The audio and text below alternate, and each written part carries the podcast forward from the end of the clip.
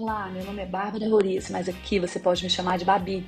Eu sou uma advogada que teve a vida completamente transformada quando conheceu a meditação Mindfulness lá em 2011. Mudei de carreira, mergulhei no mundo das emoções, me formei em técnicas como constelação familiar, psicologia positiva e espiritualidade. Sou uma mulher cristã, tenho três filhos maravilhosos, uma família abençoada, que é a minha prioridade número um. Sou também uma copywriter, sou apaixonada pelas palavras, adoro falar, escrever e sempre me conecto com Deus antes de trazer cada mensagem aqui para você. Agora preste atenção, eu passei mais de 10 anos testando, estudando várias técnicas diferentes e criei uma metodologia de três passos para você viver a vida que merece, com libertação emocional, na sua essência verdadeira, qualidade nos relacionamentos, unidade com todo e enraizamento na fé. Isso é leque, não é autoconhecimento, é ativação do seu poder pessoal. Seja muito bem-vinda! Editar um filme significa cortar, remover, eliminar aquilo que é desnecessário que está sobrando. Percebo que na vida a maioria de nós passa seus dias querendo adicionar mais coisas. A gente quer sempre mais, a gente quer mais conquista, mais sonho, mais dinheiro, mais coisas, mais relacionamentos, mais tempo, mais, mais, mais. E às vezes a gente esquece de eliminar o que a gente não precisa, o que está ocupando espaço desnecessário. Todos nós somos, querendo ou não, editores da nossa própria rotina. E a edição consciente pode ser um estilo, uma escolha, uma filosofia de vida. Você toparia experimentar? Você sabe quais riscos você estaria correndo ao virar uma editora da sua própria vida? E mais, quão longe você poderia chegar? Se você ficou curioso sobre esse assunto, é hora de abrir o leque.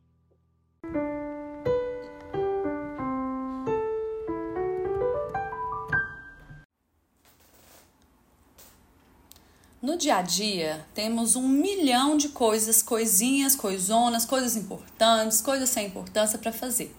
Mas o que realmente faz a diferença na nossa vida? O que é que, caso não fosse feito, você ia precisar parar de fazer tudo o que você estava fazendo para fazer aquilo? Essas são as coisas que a gente chama de essenciais. Não são só pequenas coisas, são coisas que fazem realmente a diferença, que fazem 80% da sua vida funcionar. Essas são coisas que você não pode deixar de fazer. Para todas as outras, a gente pode usar o que a gente chama de edição. Edição de vida. Como que a gente pode editar a nossa vida? Para que editar a nossa vida? Eu considero que dizer não é um dos primeiros passos que a gente dá. É um dos primeiros e maiores passos que a gente dá. Por quê? Porque atualmente a gente tem coisa demais para fazer na vida. Nós, mães, mulheres, a gente tem muita coisa. Então, aprender a dizer não é um grande passo. Segundo passo é a gente aprender a retirar. Retirar o que não faz mais sentido, uma tarefa, um item, alguma coisa da nossa vida que vai nos dar energia para fazer outras coisas que são importantes. Então, às vezes, a diferença não é nem tanto aquela pequena coisa que a gente faz e que a gente resolve retirar, mas sim a energia que vai nos sobrar para fazer outras coisas. Só que, primeiro, para a gente saber o que fazer com essa energia, a gente tem que saber claramente aonde a gente quer chegar. Um exemplo muito real disso são as mães que querem ficam, mãe de filho pequeno, que ficam loucas para os filhos entrarem logo na escola. Você quer ter aquele tempinho, aquela fase. Eu sei bem como é que eu vivi isso. Você quer ter duas, três horinhas por dia para você, né? Pra, ou para cuidar da sua vida, ou para se cuidar, ou para descansar, ou para trabalhar, para cuidar das suas coisas pessoais. E aí, quando o seu filho entra na escola, se você não está muito bem planejada, se você não tem muita clareza de tudo que você quer para sua vida, aquelas três horas, quatro horas passam em um minuto e acaba que você ainda fica com aquela sensação de que você não tem tempo para você, que você não tem tempo para as suas coisas. Então, saber como render, saber onde focar nossa energia requer da gente é, clareza de pensamento, clareza de objetivos, clareza de prioridades. Porque senão a gente só vai ganhar um tempo que a gente não vai saber como usar. Então, editar a vida está diretamente ligado a acrescentar. Não adianta a gente querer acrescentar coisas. Não adianta a gente querer acrescentar um monte de coisa para fazer, acrescentar tempo, se a gente não sabe realmente aquilo que importa.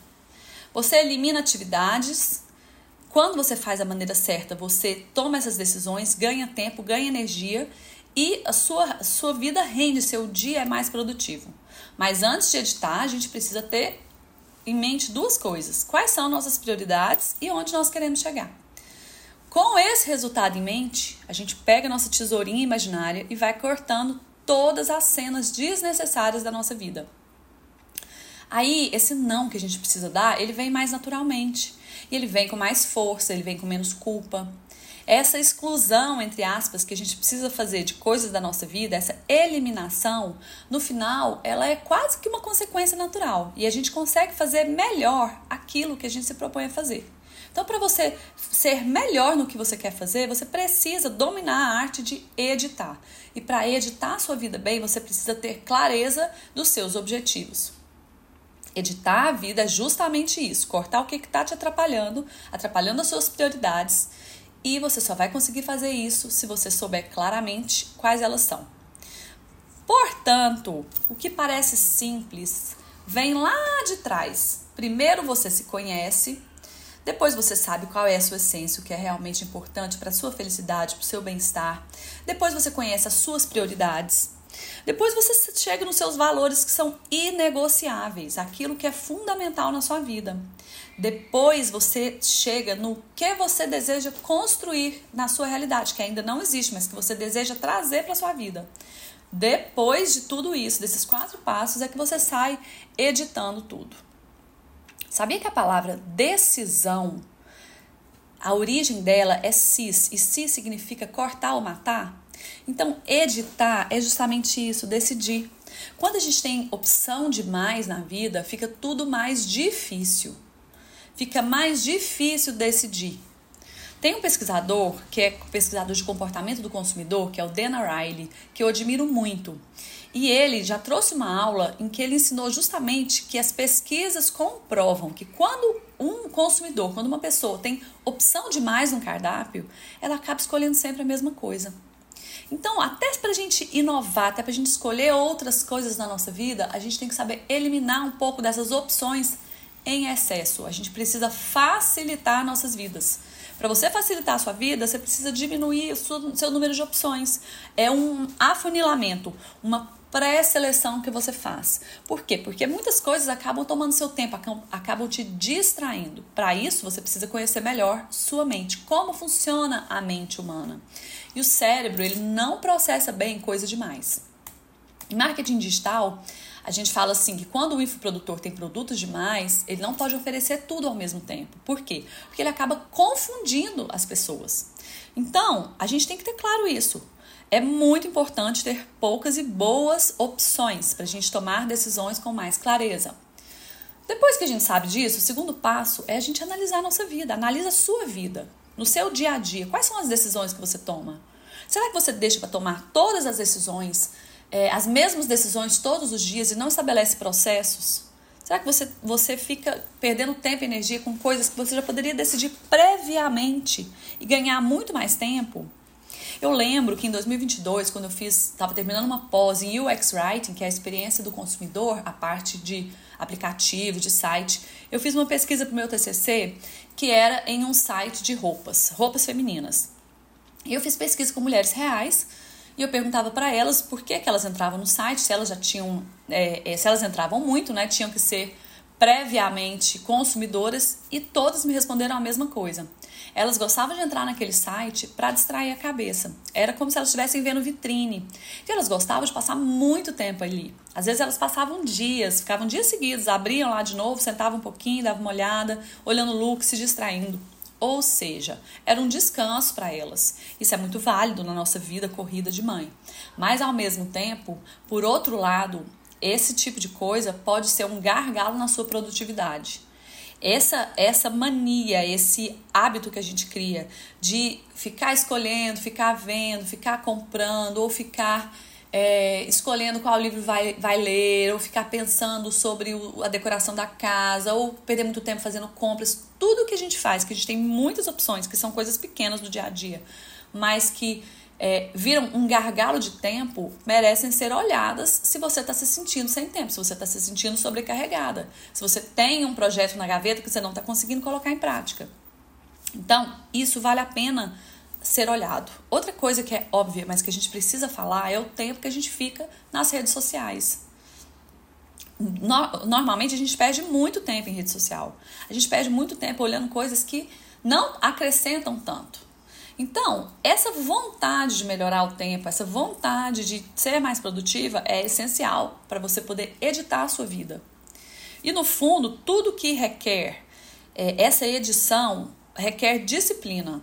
A maioria das pessoas não tem disciplina suficiente para focar a atenção, fazer aquilo, sabe, focar energia naquilo que realmente você deseja construir.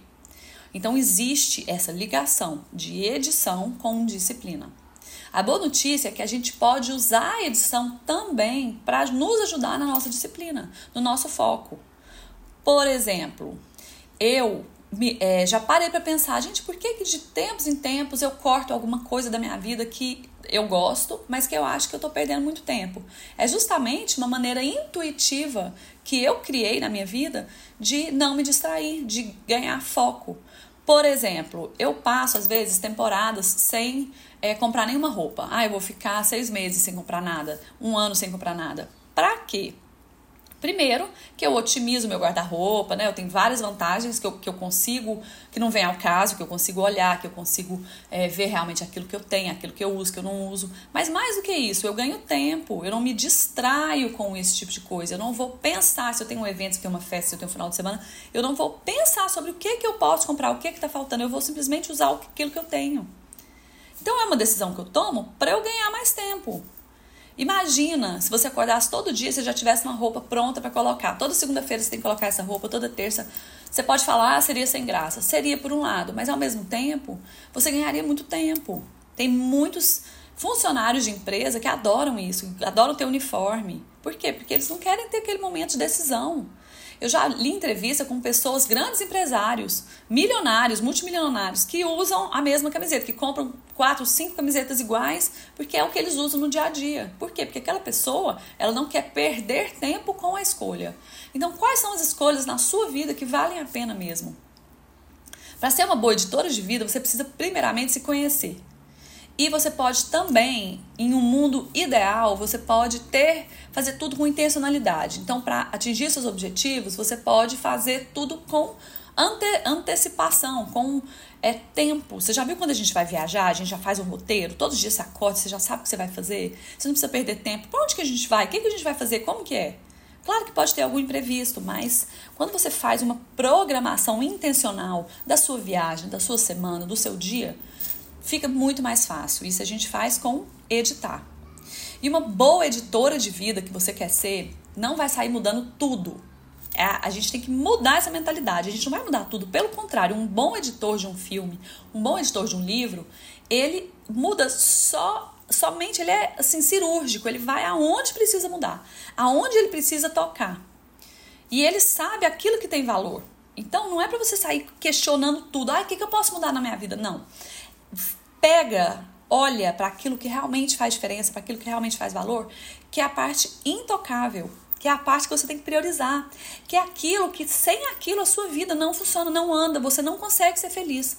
Olha para isso, valoriza isso, traz isso para os primeiros momentos do seu dia, se for possível. Porque senão você vai, você vai começar a ter uma ansiedade pela mudança. Às vezes acontece também o contrário. A gente quer arrumar nosso armário. Então você sai dando tudo, depois se arrepende. Então você quer arrumar sua vida, você sai cortando todas as coisas e depois você fala: Nossa, mas era tão legal, isso aqui me distraía, isso aqui me, me relaxava. A gente tem que ter o equilíbrio. Então não é sair arrumando tudo de uma vez. Isso não vai funcionar para você. Ao mesmo tempo, quando a gente acha que a gente tem que arrumar tudo de uma vez, às vezes tem tanta coisa para arrumar que a gente vai adiando. Você já viu isso? Ai, nossa, eu tenho que arrumar aqui, arrumar essa esse armário. Ai, mas nossa, é tanta coisa, não quero nem começar. Aí você, você procrastina. Então vamos parar de achar que a gente tem que chegar igual um furacão na vida, editando tudo, arrumando tudo. Não é assim. Nós vamos aos poucos. Para você saber ser uma boa editora, você vai saber onde você mexe, onde você não mexe. Você vai saber nas pequenas atitudes, você começa nas pequenas atitudes do seu dia a dia, numa conversa, por exemplo. Você vai saber onde que vale a pena você falar, o que que se isso que você vai falar vai acrescentar mesmo para a pessoa. Hoje em dia as pessoas não são não sabem mais ouvir. Por quê? Porque elas querem acrescentar, acrescentar, acrescentar na conversa. Você já viu aquela amiga que às vezes você tá falando e ela, todo espacinho, quando você respira, ela já entra porque ela quer contar um caso dela relacionado àquele tema? Ou seja, ela não está ouvindo, ela está ali na cabeça dela e nós temos que tomar muito cuidado para a gente ser boas ouvintes para as nossas amigas e para a gente saber estar presente nas conversas. Para isso, a gente edita o que, que a gente vai falar. Quando você fica na, nessa de ficar esperando o outro acabar para falar, para falar em seguida, você nem ouve, você não sabe, você não deixa o outro nem tomar uma água, que você já vai eh, dar um gole, você já começa a falar. E você não sabe editar, você não sabe resistir a essa tentação. Então vamos editar também o que sai da nossa boca.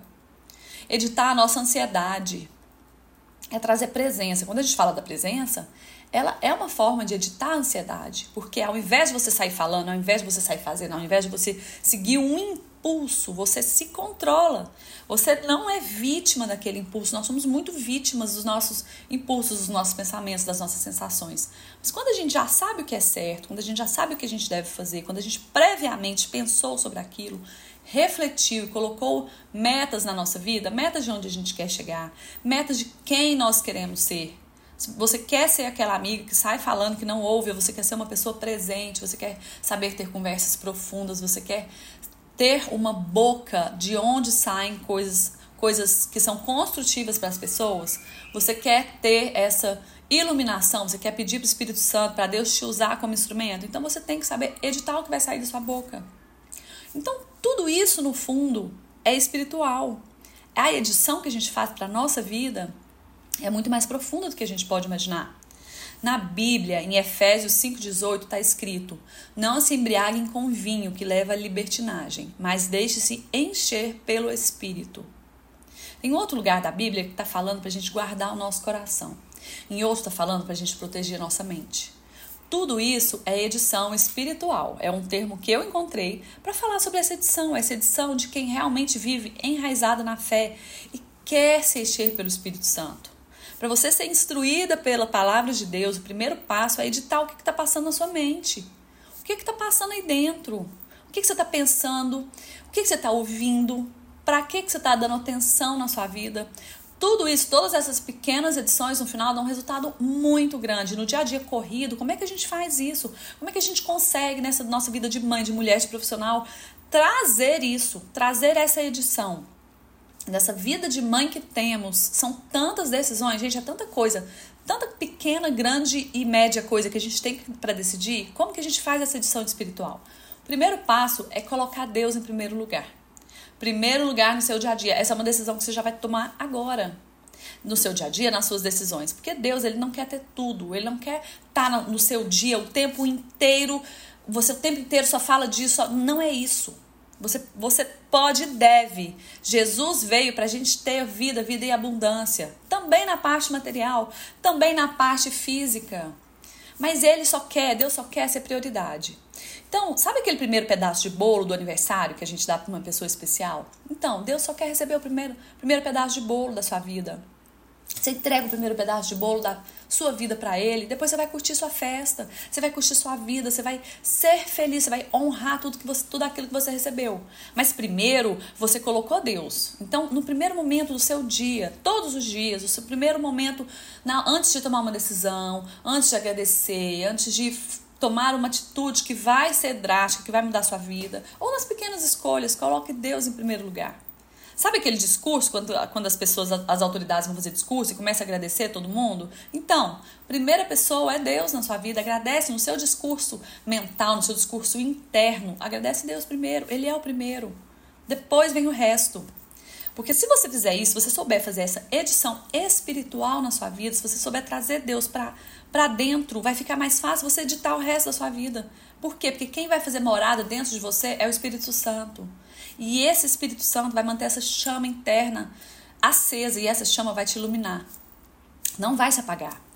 Você mantendo Deus em primeiro lugar da sua vida, vai ser mais fácil editar, por quê? Porque ele faz morada em você e ele te ilumina para tomar decisão. Ele te inspira. Você se mantém cheia dele, você renova a sua vida todos os dias. Então, quando a gente fala de editar a vida, em última instância, a gente chega em estar enraizada na sua fé, estar enraizada em Deus. Editar suas escolhas e viver cada dia com mais sentido e mais alegria requer de você uma única escolha: colocar Deus em primeiro lugar, manter a chama do Espírito Santo dentro de você acesa. Espero que tenha feito sentido na sua vida. Me conta aqui embaixo o que você achou. Um beijo e até a próxima semana.